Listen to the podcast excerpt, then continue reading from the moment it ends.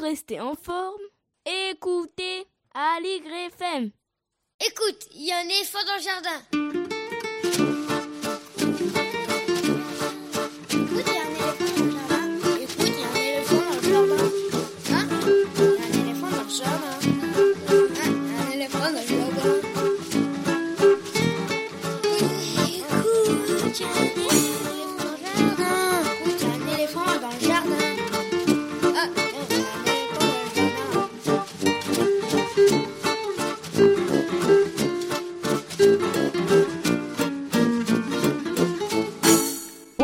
Bonjour, à toutes et bonjour à tous. Voici qu'y a-t-il à l'intérieur et dehors aussi, épisode 11, la version toujours fabriquée à la maison par Véronique Soulet et Estelle Laurentin de Écoute, il y a un éléphant dans le jardin, notre émission hebdomadaire consacrée à l'actualité culturelle des enfants petits et grands, une émission pour tous les adultes qui n'ont pas oublié qu'ils ont d'abord été des enfants.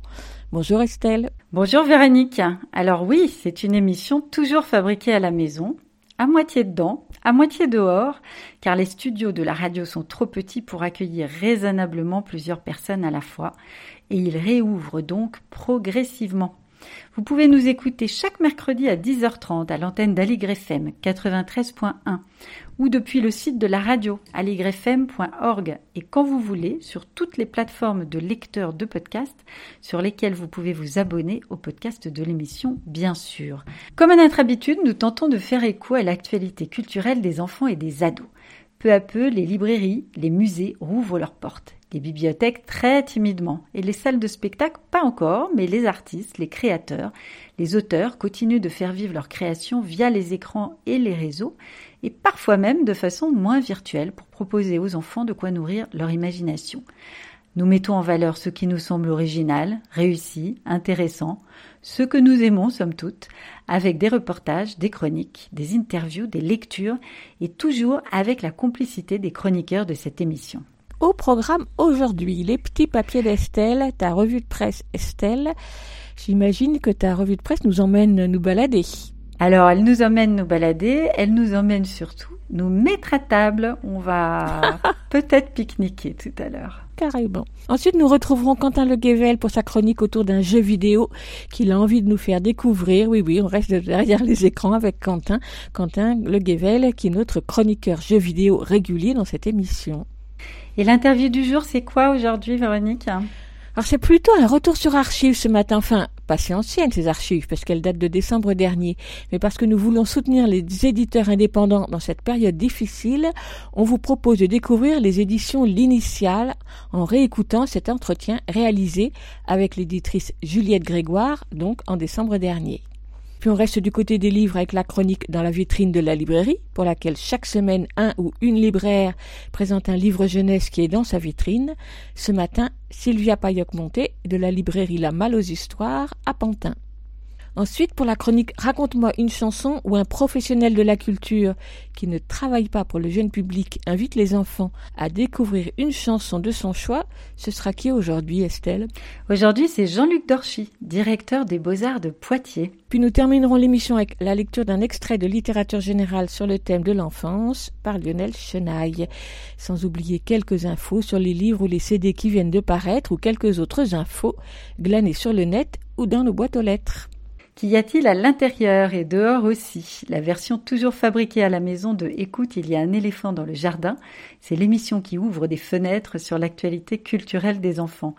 Vous écoutez Aligre FM et nous sommes ensemble pour une bonne heure, encore un peu à l'intérieur de nos maisons, pour une émission qui se déconfine avec sagesse et enthousiasme.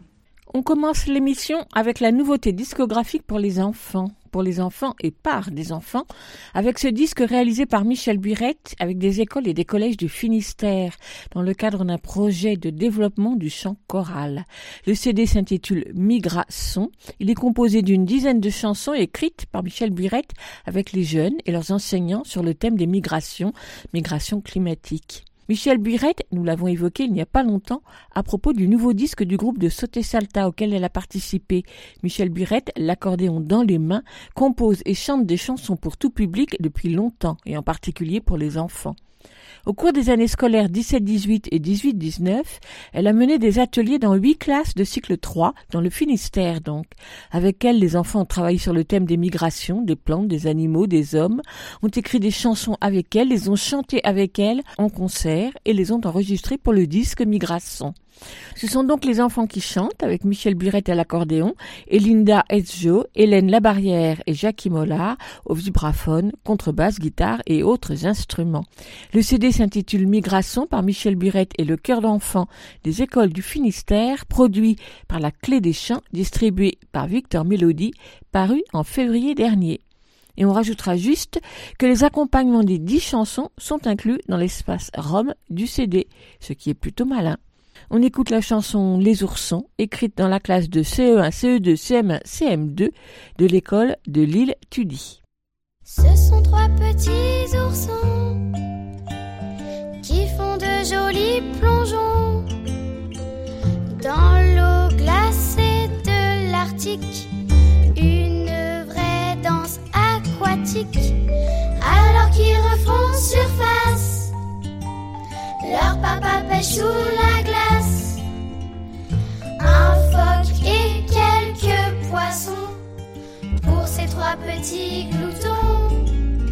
Ils sont tout blancs dans les pattes de leur maman. Ils sont gentils tant qu'ils sont encore petits.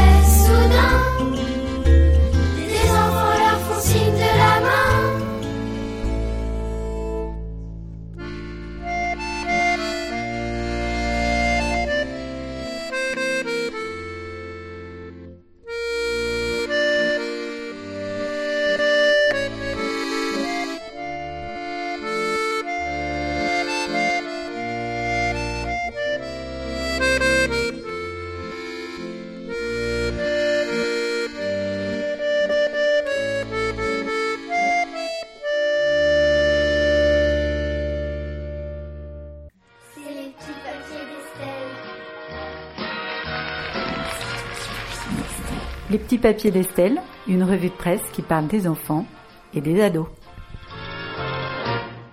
Les restaurants qui réouvrent peu à peu font la joie des grands et des petits, mais poussent parfois à de curieuses initiatives comme le racontait RTL CNews ou l'article de la Voix du Nord dont je vous rends compte le 4 mai dernier.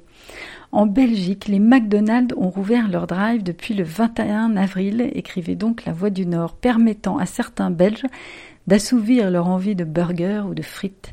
Mais comment faire quand on a envie d'un McDo mais qu'on n'a pas de véhicule?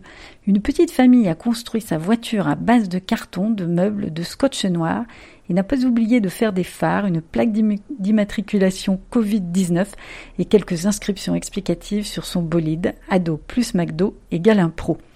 Une fois sa McDo mobile construite, la petite famille prend la route du McDo le plus proche à 500 mètres de là, sous les klaxons des automobilistes et croise bien sûr une camionnette de police sur le parking du restaurant. La maman raconte ils ont éclaté de rire et ont pris notre véhicule de carton en photo. Tout ça, bien sûr, a été abondamment partagé sur les réseaux sociaux. Alors, côté humour belge, on est au top, mais côté diététique, ça se discute. Heureusement, Femme Actuelle et Cyril Lignac viennent à notre secours le 30 avril en nous donnant 5 astuces pour faire manger des légumes aux enfants. Les bienfaits nutritionnels et santé des légumes ne sont plus approuvés. Pour aider les parents à en faire manger à leurs enfants sans passer par la sempiternelle crise de larmes, le chef le plus aimé des Français recommande ne les forcez pas à manger des légumes au risque de les en dégoûter totalement. Privilégiez les légumes de saison qui donnent leur meilleur en goût et en vitamines. Réduisez-les éventuellement en purée. S'ils aiment la pomme de terre, ajoutez un peu de carotte dedans, un peu plus la fois suivante, etc., etc. Sinon, avec une pincée de sucre, le goût des légumes est adouci et passe mieux sous le palais. On peut aussi les glisser dans d'autres plats qu'ils aiment, hachis parmentier ou pâtes. Bon, enfin bref, c'est machiavélique tout ça. Mais en tout cas, ne laissez pas tomber, dit-il. Essayez de les cuisiner d'une autre manière, avec d'autres ingrédients pour relever le goût et leur faire apprécier le légume autrement sans les brusquer. Alors ces conseils ne sont pas très novateurs, mais ça ne les empêche pas d'être de bons conseils. Pour aimer les légumes, du moins, je présume. Alors c'est Dick Hanegarn qui le dit, comme ça en plus, on reste en Belgique. C'est vous les légumes, enfin je présume, vous n'êtes pas reconnaissable. Il faut vous dire que l'hiver vient de partir, le temps est encore variable. Un coup d'arrosoir avant la tombée du soir, un coup de râteau autour des poireaux. Attention parce que la malbouffe ça commence dans le biberon. ONU Info rappelle le 27 mai que des pays ne parviennent toujours pas à protéger les parents de la commercialisation agressive des substituts du lait maternel, notamment par l'intermédiaire de professionnels de la santé auxquels les parents font confiance pour obtenir des conseils en matière de nutrition. ONU Info rappelle que le lait maternel sauve des vies d'enfants car il fournit des anticorps qui donnent un bon coup de pouce aux bébés et les protège contre de nombreuses maladies infantiles. Selon les agences onusiennes, malheureusement, la pandémie de Covid-19 souligne la nécessité de renforcer la législation pour protéger les familles contre les fausses allégations sur la sécurité des substituts du lait maternel. En effet, les mesures de prévention liées à la crise de la Covid-19, telles que l'éloignement physique, rendent difficile la poursuite des services de conseil et de soutien de mère à mère au sein de certaines communautés, ce qui laisse une ouverture à l'industrie des substituts du lait maternel pour tirer profit de la crise et diminuer la confiance dans l'allaitement. L'industrie de l'alimentation pour bébés exploite les craintes d'infection, promeut et distribue du lait maternisé gratuit et des conseils trompeurs en prétendant que les dons sont humanitaires et qu'il s'agit de partenaires fiables, machiavéliques une fois encore. Pour revenir aux grands enfants et à la nourriture solide, dans Objectif Gare le 13 mai, on dégotait les conseils d'une diététicienne pour faire le pique-nique parfait de la rentrée scolaire, sachant que pour les cantines, il faut encore attendre. Alors c'est l'occasion de proposer des idées de menus pique-nique équilibrés et sains. Le but n'est pas de mettre les enfants au régime ou de leur interdire des aliments, mais dans les goûters que les parents donnent, il y a en moyenne 80 et 100 grammes de sucre, rappelle la diététicienne. Si en plus des goûters, il y a le pique-nique avec des biscuits apéritifs, des sodas, des sandwichs emballés, on risque d'avoir des problèmes notamment au niveau de la concentration. Un sandwich industriel ne tient pas à l'estomac et ne le remplit pas. Il n'y a pas de fibres. C'est largement faisable, affirme-t-elle, pour un pique-nique, de manger des pâtes et un fruit, par exemple, ou de la pizza faite maison en en prenant une part. On pense faire plaisir aux enfants en leur donnant des choses déjà emballées, mais lorsque j'organise mes ateliers continue la spécialiste, la plupart disent préférer quand leurs parents leur cuisinent des choses maison. On peut prendre le temps de faire les repas avec les enfants, ils peuvent être acteurs. Alors maintenant, Véronique, qu'on sait faire un pique-nique parfait, on le fait où ce pique-nique? Eh bien, le point nous répondait fin mai. Pique-nique, sport, port du masque, la mairie de Paris précise les règles sanitaires pour la réouverture de ces espaces verts dès le 30 mai. Il sera impossible, enfin il est possible devrais-je dire, hein, on a bien vu tous que c'était réouvert depuis samedi matin, de se promener, mais aussi de se poser sur les pelouses et de pratiquer des sports individuels dans les parcs et jardins de la capitale, ouverts sur leurs horaires habituels d'été. La mairie n'entend pas imposer un usage dynamique des espaces verts, pas plus qu'elle ne souhaite y rendre obligatoire le port du masque, qui sera simplement recommandé. Les aires de jeu pour enfants vont elles aussi rouvrir progressivement. Nous n'interdirons pas les pique-niques, même si la pratique n'est pas vraiment compatible avec le port du masque, euh, à contradiction quand tu nous tiens.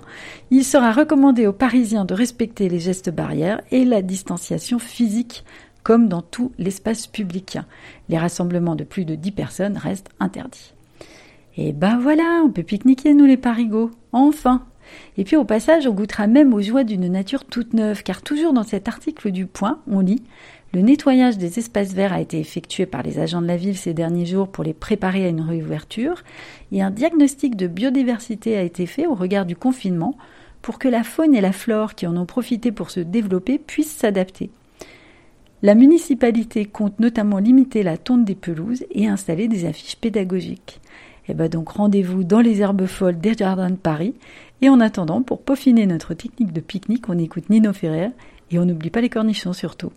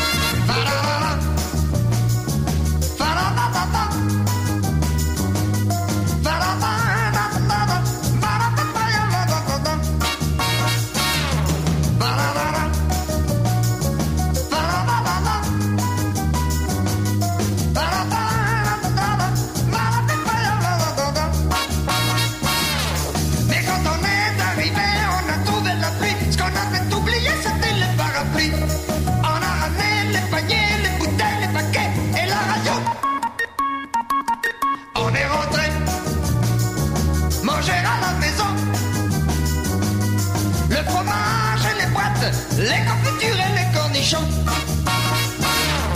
La moutarde et le beurre, la mayonnaise et les cornichons. Le poulet, les biscottes, les futurs et puis les cornichons. Vous écoutez AliGrafM sur 93.1.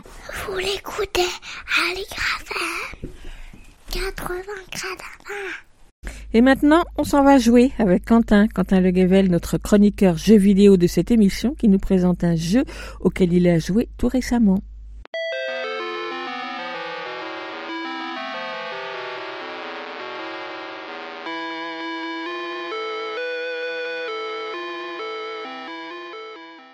Aujourd'hui, je vais vous parler d'Outer Wilds, le dernier né des cerveaux un peu fous et surtout profondément géniaux des studios Annapurna, dont j'ai déjà eu le plaisir de vous parler pour les chefs-d'œuvre qu'ils ont produits comme euh, What Remains of Edith Finch ou encore Gorogoa. Et autant dire qu'ils ont frappé un grand coup avec Outer Wilds, et qu'il s'agit d'un coup de cœur absolu. Et ce fut une bien belle bouée d'évasion et d'onirisme en plein marasme confiné que j'ai eu l'occasion de vivre grâce à ce jeu. Bref, qu'est-ce qu'Outer Wilds?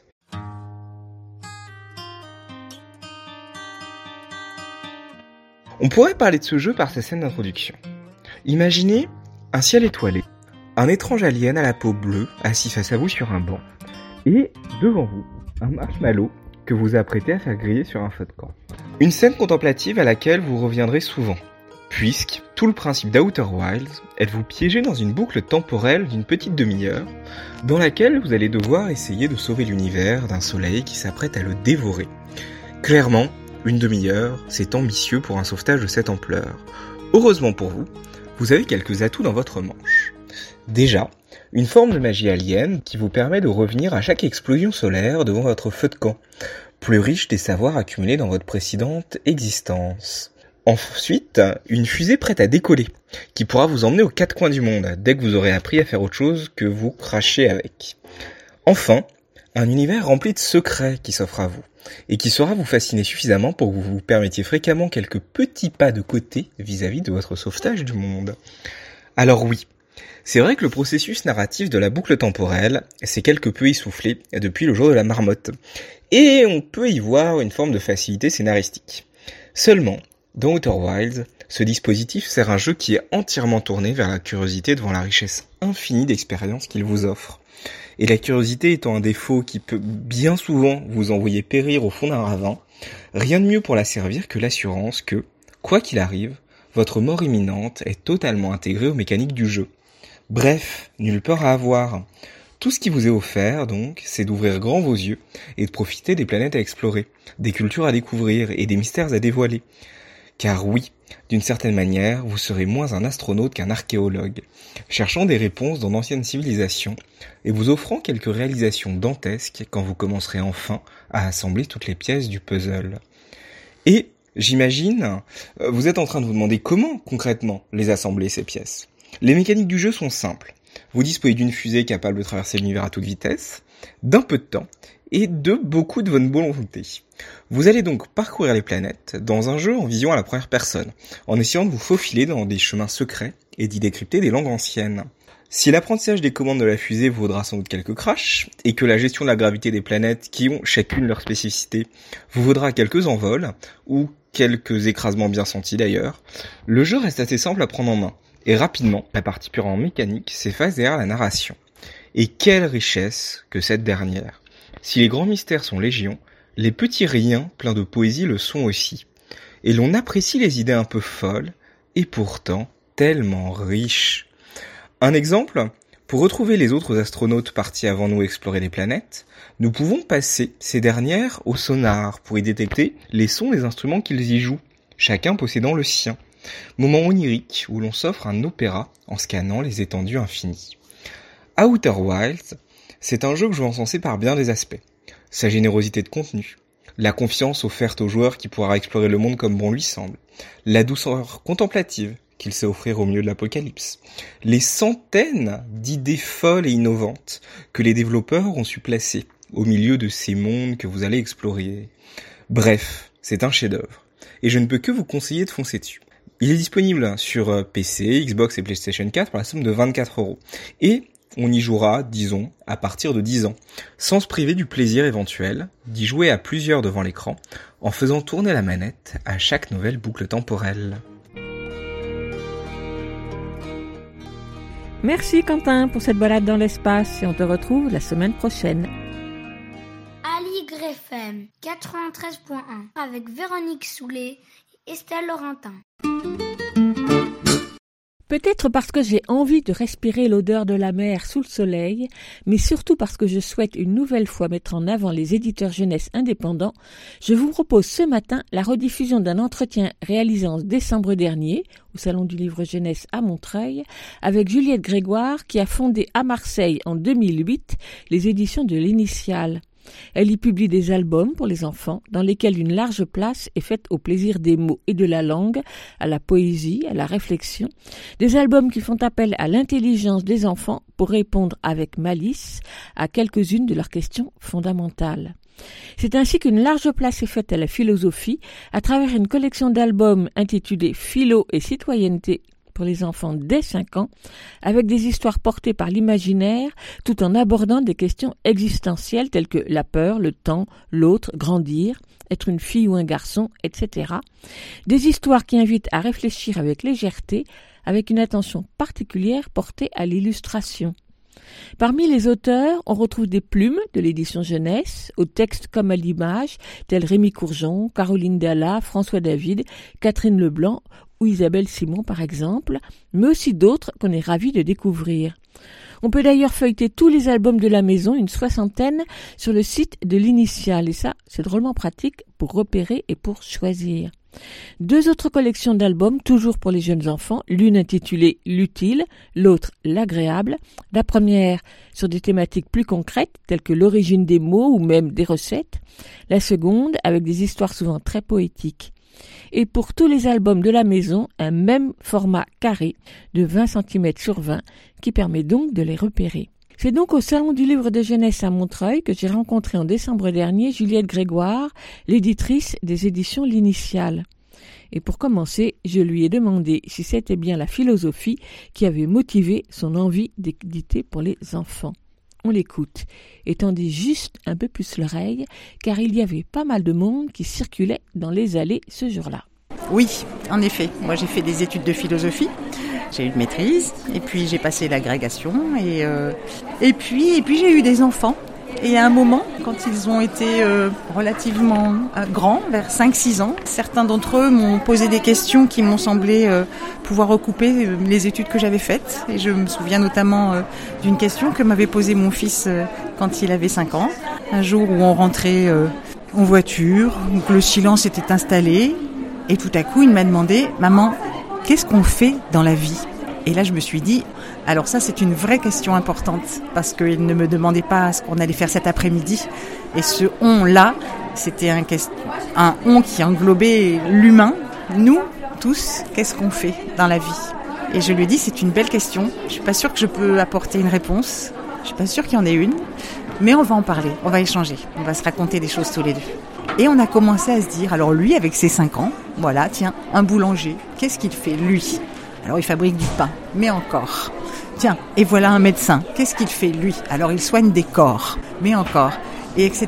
Et on a avancé comme ça, à partir de petites réflexions concrètes. Et ça a donné, quelques années plus tard, un album qui s'appelle Qu'est-ce qu'on fait dans la vie?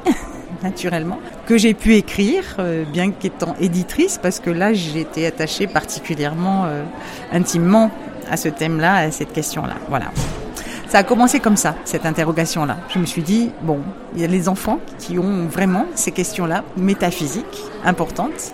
Et si on ne peut pas y répondre, on peut quand même donner des outils. On peut quand même travailler avec eux, réfléchir avec eux.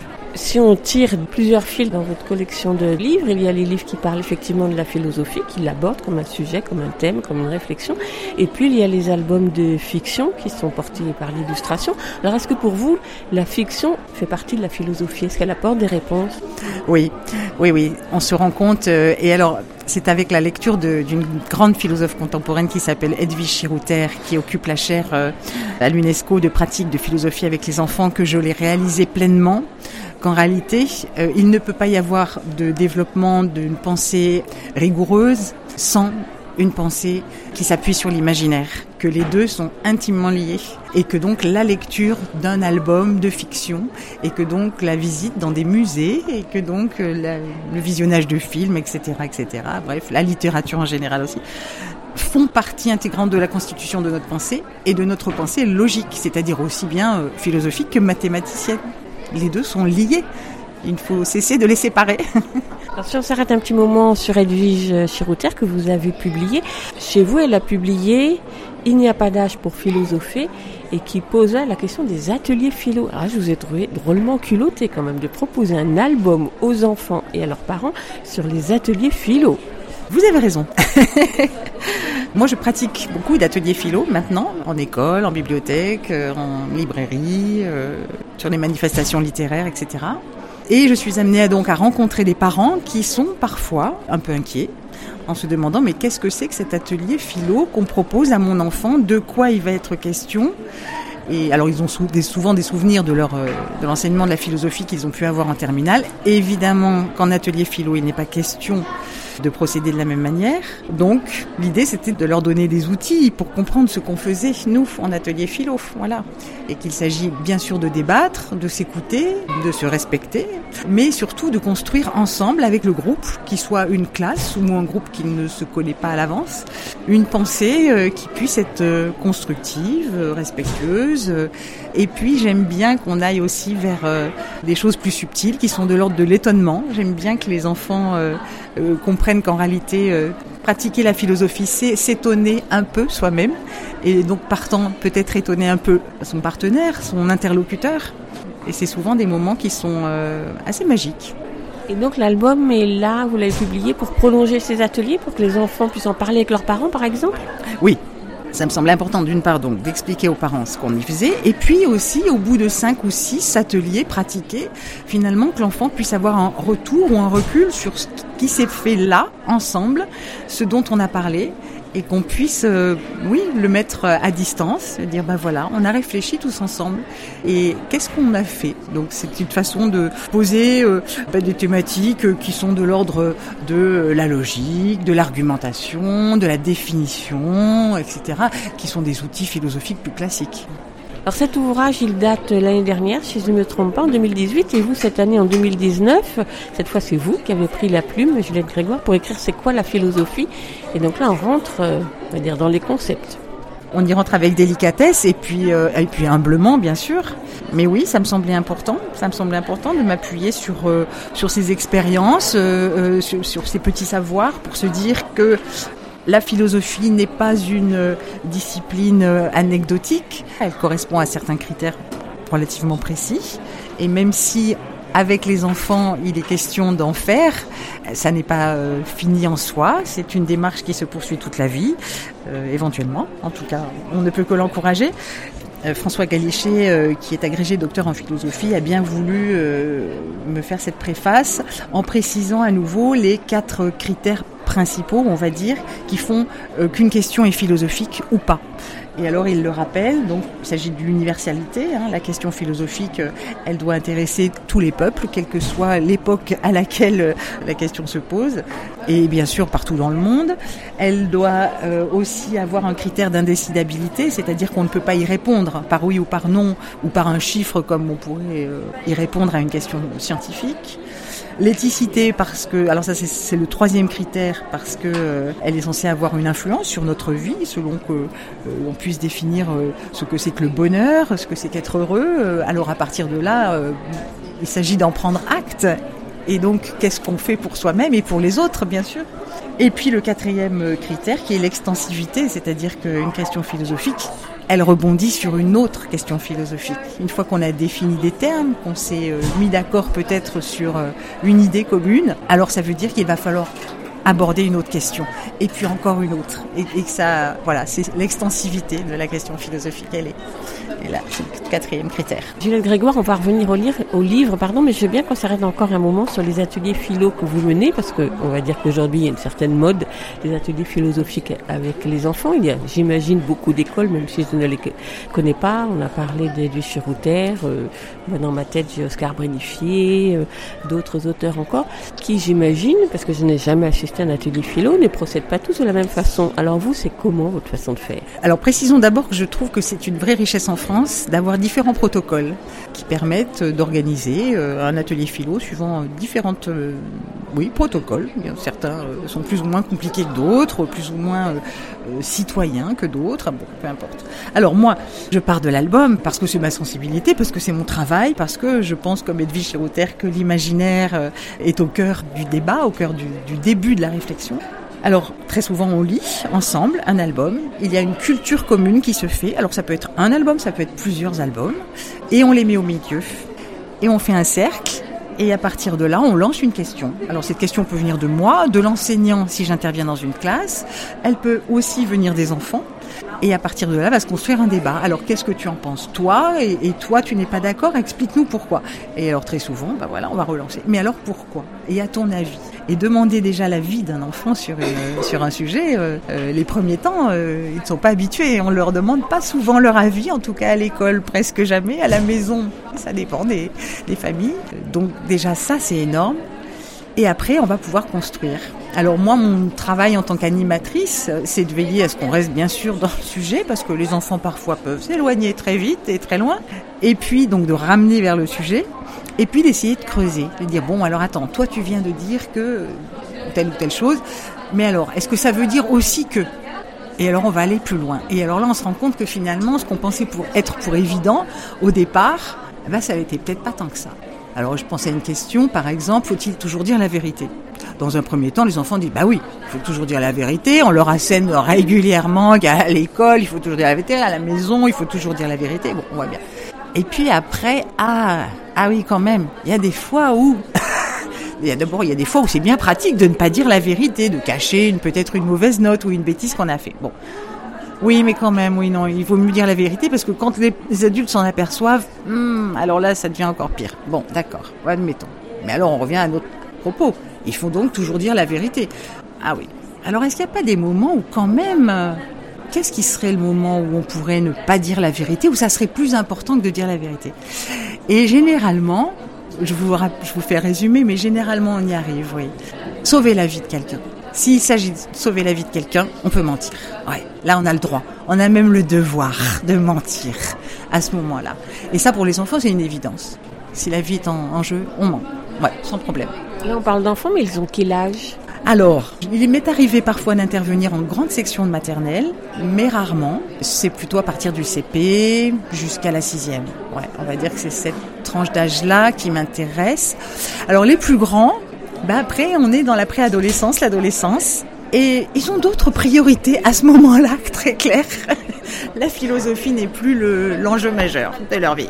Oui. J'ai dit que je n'ai jamais assisté à des ateliers philo, mais si j'en ai vu d'abord parce en a eu la télé, et puis j'ai assisté aussi par exemple dans des salles de spectacle après des spectacles. Mais je pensais là tout de suite à des collections. Moi j'ai encore en tête celle d'Oscar Brenifier, parce que pour moi je pense qu'elle a été assez fondatrice, il y a bien une vingtaine d'années, je crois maintenant. Et lui, ses albums qu'il a publiés chez Nathan, c'était sous forme de questions. Et une question d'en amener une autre, puis encore une autre, encore une autre. Vous, ce n'est pas du tout le choix que vous avez fait pour parler philo avec les enfants.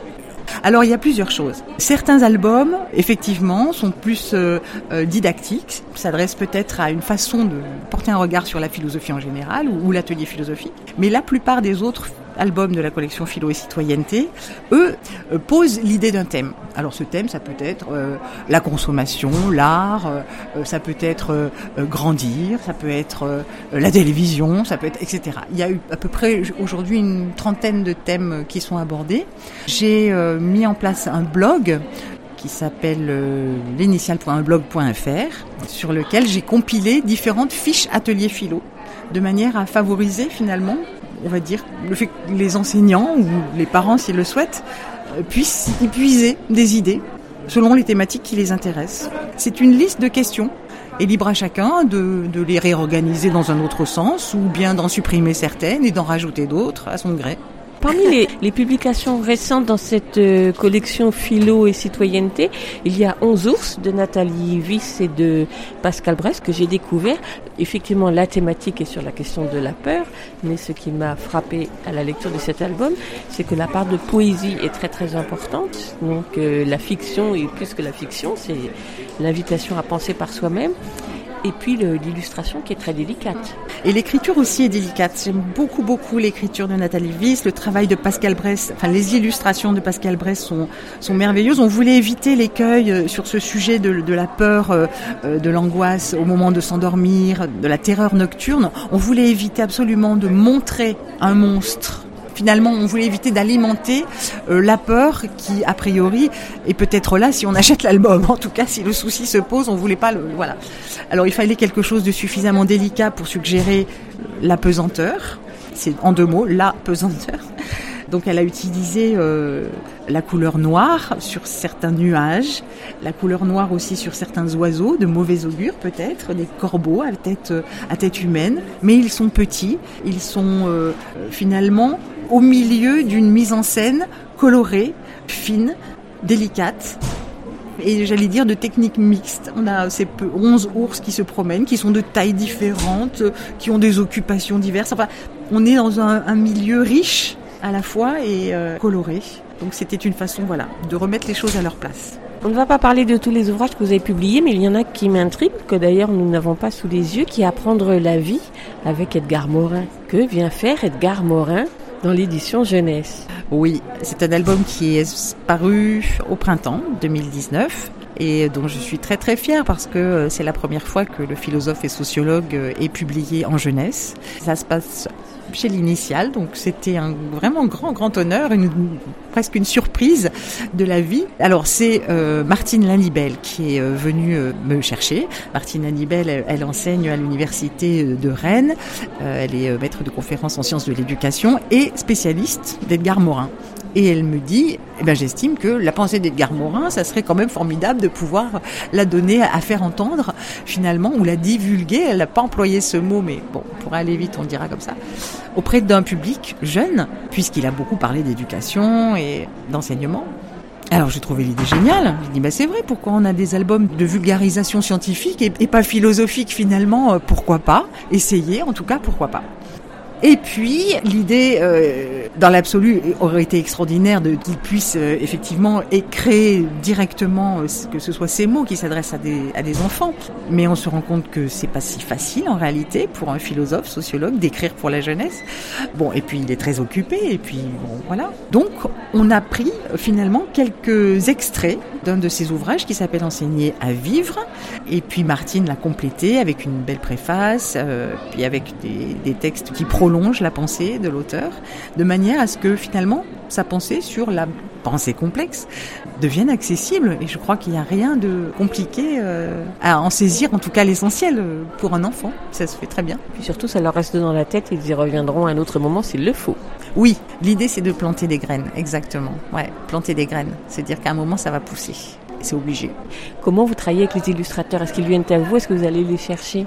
Alors, il n'y a pas forcément de règles. Je reçois des, des books d'illustrateurs. Mais quand même, voilà. Caroline Dalla, c'est une amie. C'est quelqu'un avec qui j'ai créé la maison d'édition dès l'origine. Elle avait déjà publié chez Glénat, chez d'autres maisons.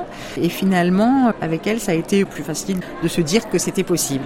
Donc c'est un compagnonnage depuis de longues années. Elle a ce petit miracle d'être à la fois dans une, une illustration très très expressive et puis elle se renouvelle euh, régulièrement. Euh, chaque album qu'elle me fait euh, explore des genres très différents. Donc j'apprécie cela. La maison d'édition L'Initiale publie, si je ne me trompe pas, à peu près une petite dizaine d'albums chaque année. Non, ça reste modeste, c'est plutôt de l'ordre de 5 en moyenne par an. C'est le minimum pour exister. Mais euh, j'aime prendre euh, ce temps-là. Ce sont des albums que j'espère souvent forts et pas innocents au sens de pas mièvre ou pas naïf, enfin j'espère. Donc qui demandent de l'énergie à travailler, donc peut-être du temps. Après, il y a l'aspect financier aussi qui fait que je ne peux pas investir, moi, dans la création ou l'impression de 10 albums par an. Je n'ai pas envie de faire la course folle vers la production d'albums. euh, Ça n'aurait pas de sens.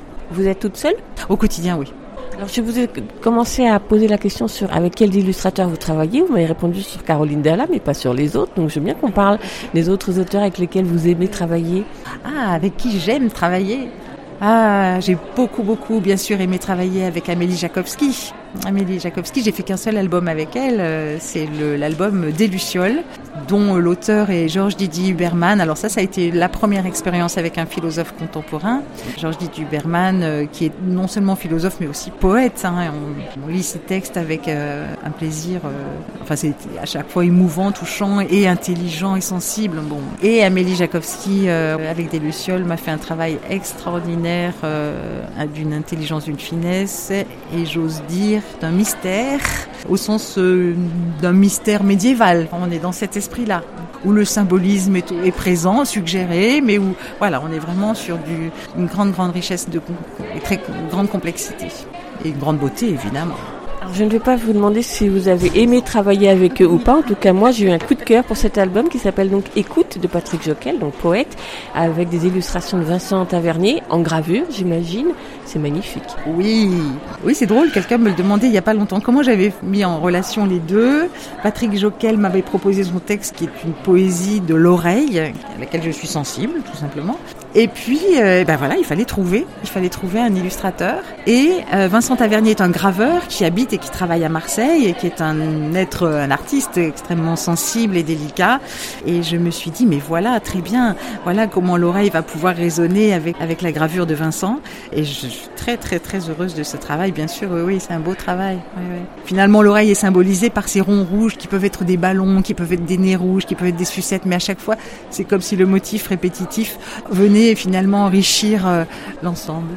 Et puis ce travail autour du noir et du, brun foncé, quand même, absolument superbe. Ah, merci, c'est gentil. Euh, Juliette Grégoire, est-ce qu'il y a des projets auxquels vous êtes obligée de renoncer? Alors ça m'est pas arrivé souvent, mais notre ligne éditoriale nous interdit, c'est un choix évidemment, hein, une interdiction volontaire, de publier des histoires dont les héros sont des animaux. Alors pas seulement des animaux, des princesses, des fées, des sorcières, des rois, des reines. Ça fait pas mal de gens quand même, surtout en jeunesse, et ça limite le champ en réalité aux humains. Et eh ben, en 11 ans, il m'est arrivé, ouais, allez, deux fois, de le regretter pour des projets euh, extraordinaires euh, dont le héros, euh, voilà, bah, la première fois c'était un crocodile et c'était génial et je me suis dit ben non donc puisque c'est un crocodile ça ne rentre pas. La deuxième fois, c'était un oiseau. Bon, voilà, là, c'était pareil. Mais euh, je suis en train de céder, hein. oui, je suis en train de céder. Et pourquoi vous avez choisi cette ligne-là?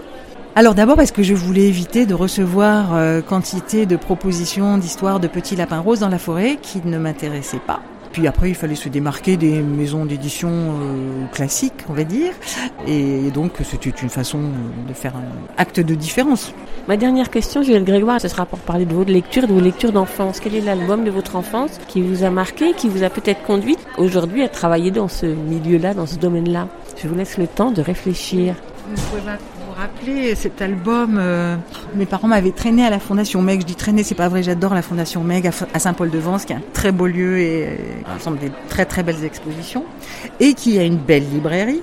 Et notamment en jeunesse, alors moi je suis une vieille dame quand même, donc pour ma génération la jeunesse c'était pas si riche qu'aujourd'hui, hein. mais il demeure que euh, c'est à cet endroit-là que j'ai découvert les premiers albums qui se dépliaient, hein, qui étaient des ribambelles de Varja Lavater, qui sont des œuvres d'art, des objets d'art, puisque euh, elle travaille beaucoup avec la symbolique. Euh, par exemple, elle a repris évidemment les contes classiques, la Cendrillon, Blanche-Neige, peu importe, mais chaque figure est représentée par un symbole. La princesse, ça peut être en rond, le prince, un petit cerceau, enfin peu importe, il y, il y a des tas de choses. Et puis on joue là avec la couleur, on joue là avec avec euh, la mise en page et on avance et on déplie et on déroule euh, finalement le, fil de l'histoire peut-être en la connaissant, mais pas forcément à l'avance. Et on retrouve, bien sûr, alors ça peut être les sept nains, enfin, je, je, me rappelle plus, mais enfin, voilà, ça peut être euh, des symboles comme ça. Et là, je me suis dit, ah oui, ah oui, Là, on sort effectivement euh, de la narration euh, telle que euh, dans les années 70, la plupart des enfants pouvaient en avoir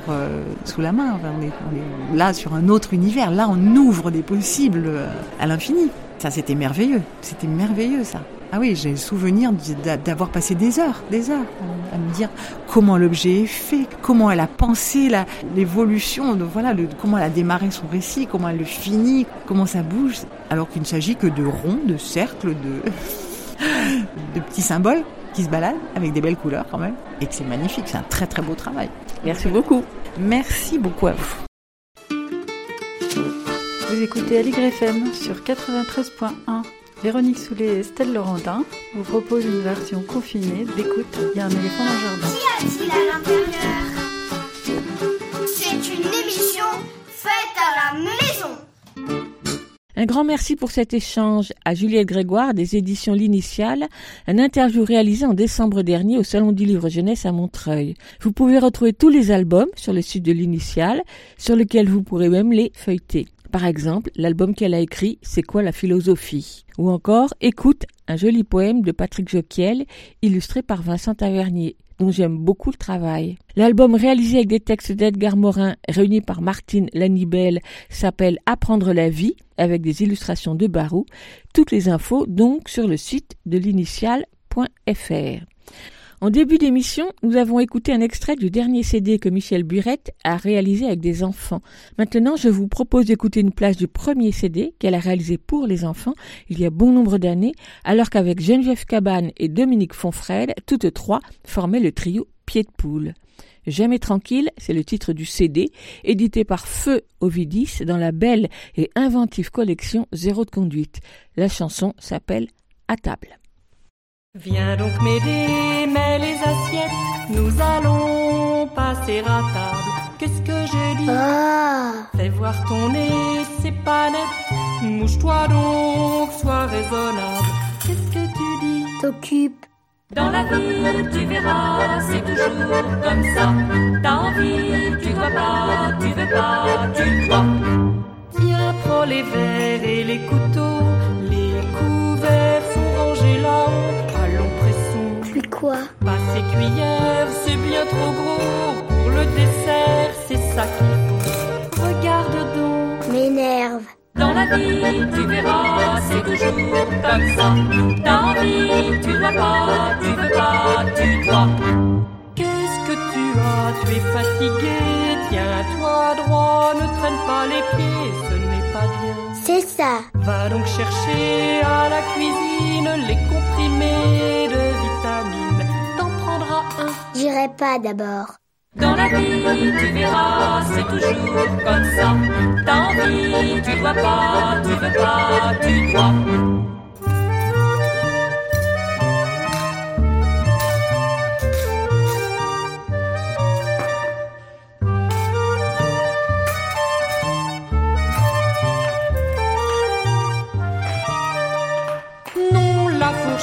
De l'autre côté, ta serviette, va donc la chercher, nous t'attendons. Tant mieux. Ne dépêche-toi, ça va refroidir. Retire tes doigts, tu vas te salir.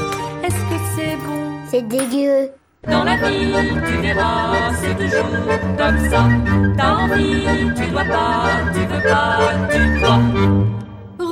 Regarde-moi ça, s'il est têtu, redresse-toi, mais quand seras-tu Viens te tenir. Te ferai dire que je Enlève sais. tes coudes, ramasse les miettes, mais tu bouges, Même pas vrai. ne sois pas bête, fais un sourire. Né, né, né, né. Dans la vie, tu verras, c'est toujours comme ça.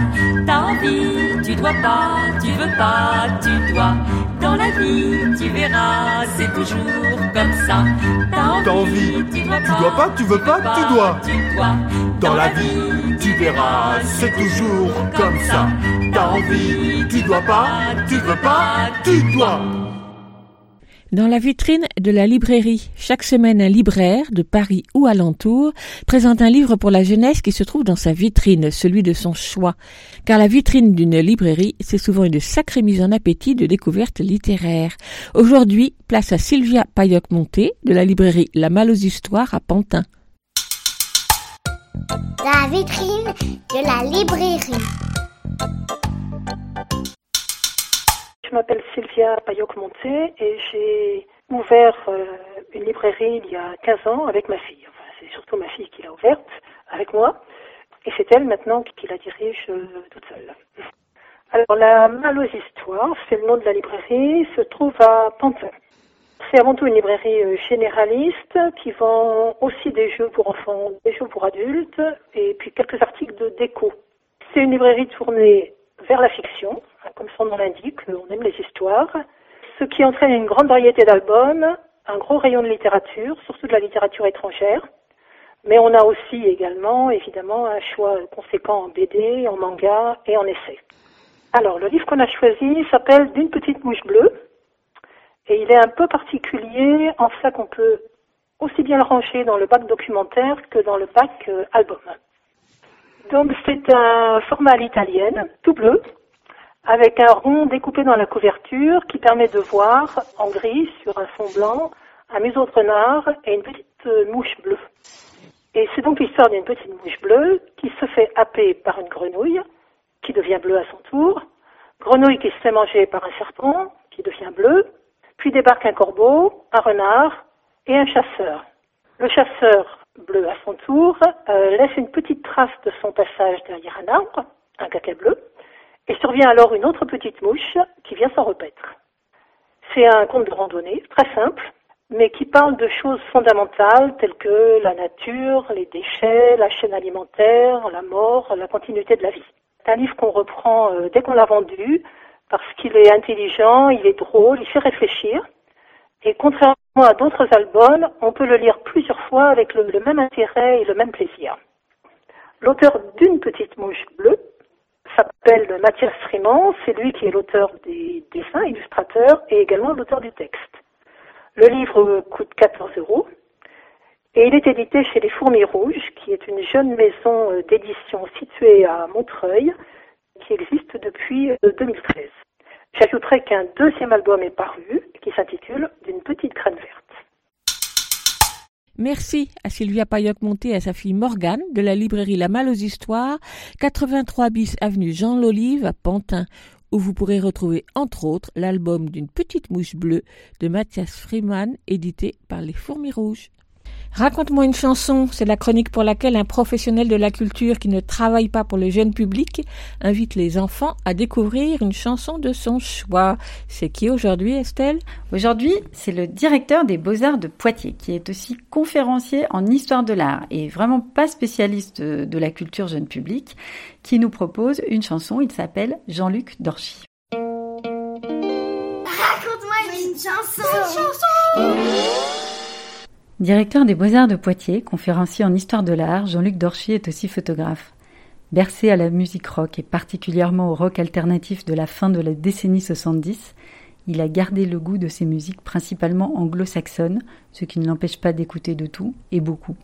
Il a pris un moment pour partager avec les enfants sa sensibilité musicale. On écoute ce qu'il a choisi et pourquoi. J'aime beaucoup beaucoup de musique, en gros depuis les années 1950 jusqu'aux années 1980.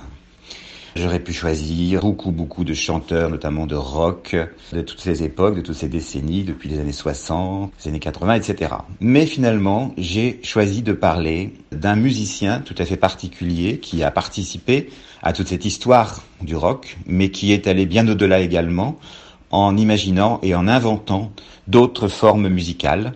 C'est un, c'est un musicien plutôt qu'un chanteur qui a notamment travaillé avec de très nombreuses stars euh, du rock, comme David Bowie, par exemple, euh, Genesis, etc.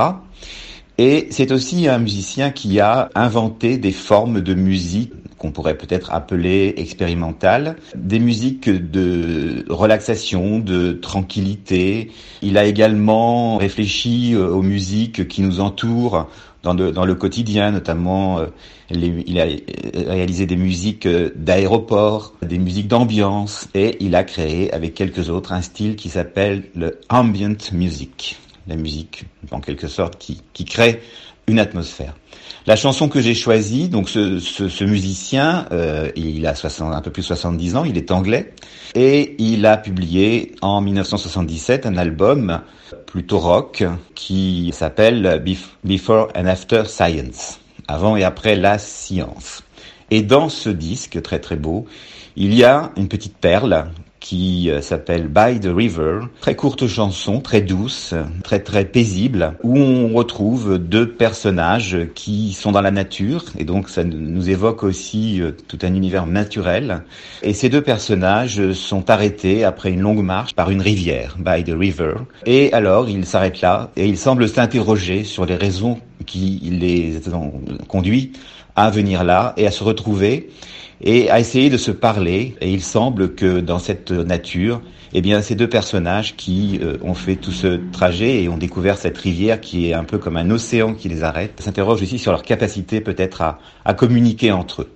Voilà, c'est un moment de paix, un moment de délice et qui correspond euh, beaucoup à ce que je souhaiterais qu'on puisse vivre euh, aujourd'hui dans un contexte qui n'est pas toujours très très doux et harmonieux.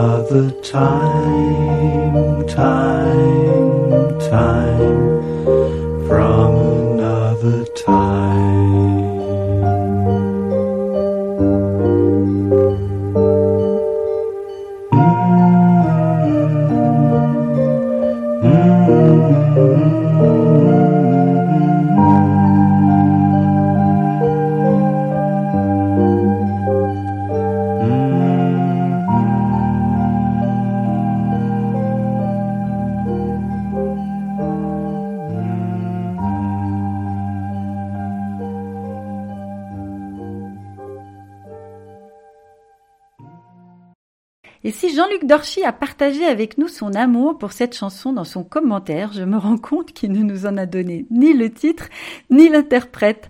Alors, on répare, c'était By This River de Brian Eno, une chanson parue en 1977 sur son album Before and After Science. On termine l'émission avec la lecture d'un extrait de littérature générale sur le thème de l'enfance avec Lionel Chenaille. Bonjour Lionel. Bonjour Véronique. Je crois qu'aujourd'hui tu vas lire un texte de Véronique Olmy. Tout à fait. Donc euh, je vais lire un extrait de Bord. Donc Véronique Olmy est essentiellement, en tout cas au départ, était une dramaturge. Donc elle écrivait plutôt des pièces de théâtre. Elle a écrit un recueil de nouvelles et Bord est son premier roman. Ça raconte l'histoire d'une mère qui vit seule avec ses deux enfants et qui les emmène pour la première fois en vacances. Elle décide de les emmener à la mer et elle veut que cette escapade soit une fête. Demain, tout ira bien. Demain, ils seront heureux. C'est un texte assez dur et c'est un cri bouleversant et dérangeant. Ça s'appelle Bord de mer de Véronique Olmy. On t'écoute.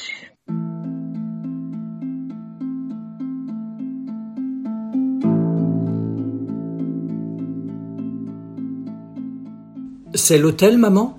a demandé Kevin, et sa voix à lui aussi flanchait, mais c'était sa voix de grande fatigue, je la connaissais bien, ça m'a presque rassuré. Entre, j'ai répondu, et il a fallu qu'on se lâche tous les trois. On passait pas la porte accrochée comme ça les uns aux autres, sans parler des sacs de sport. On a eu du mal à se détacher. On était tout engourdis, emmêlés. Et Kevin s'est pris les pieds dans les courroies de son sac, sa tête a cogné fort contre la porte. C'est là que j'ai vu comme ses cheveux étaient trempés, et je me souviens, c'est bête, je me souviens, ça a été comme un réflexe, une vieille peur, la peur qu'il s'enrhume, qu'il fasse de la fièvre, qui sait, peut-être que toutes les mères ont ça, Défendre leurs petits contre la fièvre, c'est peut-être animal, plus fort que nous. Stan a pris les deux sacs de sport et il m'a dit Après toi, maman. Il adore ça, Stan, faire des politesses. Moi, je suis pas habitué. Parfois, je me demande comment ça se fait que ce gosse a de si belles manières. Où est-ce qu'il a appris ça? Certainement pas à la maison. Encore moins à l'école qui est un monde si dur. Il est poli, oui, mais il est fort. C'est ça qui est beau que les deux aillent ensemble. À l'école, combien de fois on a voulu le raqueter? Eh bien, il a jamais lâché le morceau. Il s'est toujours battu. Même si ça lui coûtait des heures de colle et des punitions, il s'est toujours défendu avec une rage qui lui vient de je sais pas où. Oui, avec moi, Stan, c'est un grand seigneur. Le seul garçon qui me traite aussi bien. Parfois, ça me fait rire, bien sûr. Je lui dis, Stan, arrête de faire des manières. Mais j'adore ça et je crois qu'il le sait. Enfin, tout engourdi et trempé, on a fini par entrer dans ce fichu hôtel. Il était très sombre. Il y avait qu'une minuscule veilleuse sur le comptoir, et tout était marron. Les murs, le lino, les portes, c'était un marron ancien. Ils n'avaient pas dû refaire les peintures depuis des siècles, et on aurait dit qu'une vieille boue était accrochée au mur et au sol. C'était comme être dans une boîte en carton. Une boîte à chaussures exactement. Derrière le comptoir, un type assez jeune regardait une minuscule télé en noir et blanc. Il a à peine levé les yeux quand j'ai dit mon nom. Il a envoyé son bras derrière lui et décroché une grosse clé qu'il a posée sur le comptoir en marmonnant sixième étage, troisième porte gauche, les escaliers sont derrière vous. Allez les garçons, j'ai dit, un dernier effort. Et a pris le sac de Kevin. Le petit m'a pris la main et il a répété C'est ça l'hôtel? Demain, quand il découvrira la mer, j'ai pensé, ça, la mer, je vois pas pourquoi elle nous décevrait. Elle est la même partout pour tout le monde. Et moi, j'étais capable d'y emmener mes mômes. J'étais capable de faire le voyage de nuit. C'est pas vrai que les angoisses me paralysent comme ils disent au dispensaire. Je ruminais tout ça en montant les escaliers, mais j'y croyais pas vraiment. Stan avait du mal avec les sacs de sport. J'ai lâché la main de Kevin pour l'aider à porter un sac. Difficile de dire qui aidait qui, qui se raccrochait à quoi. Ce qui était sûr, c'est que l'escalier était raide et pas éclairé. Peut-être qu'avec de la lumière, on aurait eu plus de force. Kevin était jaloux d'être à la traîne, jaloux que j'aide son frère, c'est sûr, et il s'est mis à pleurer, à dire qu'il était fatigué et même qu'il voulait rentrer à la maison. Alors ça, ça m'a coupé les jambes. Quoi? J'ai dit, Maman te paye un voyage au bord de la mer et tu veux rentrer chez toi Il y a école demain. Qu'est-ce qu'on va dire à Marie-Hélène? Marie-Hélène, j'ai répondu, on lui rapportera un coquillage et j'ai pensé que peut-être il faudrait faire ça. Choisir un coquillage et le donner à la maîtresse, le premier amour de mon fils. Oui, lui donner son premier coquillage. Cette idée, ça l'a fait sourire, Kevin. J'étais fier de moi. Je sais bien m'y prendre avec mes gosses, j'ai pensé. Suffit qu'on me fiche un peu la paix. Est-ce qu'une assistante sociale aurait pensé à ça? Les coquillages. Et j'étais décidé à en dénicher un très gros, du style de ceux qui gargouillent quand on les met contre l'oreille et qui décorent les buffets. Ça a pas loupé. Avec le plan du coquillage, on est arrivé au sixième comme par miracle, moi, les gosses et les sacs. On n'avait plus de boue sur nos chaussures. On était en sueur, épuisé et tout chaud, prêt à se coucher, et j'ai ressenti un moment de bonheur.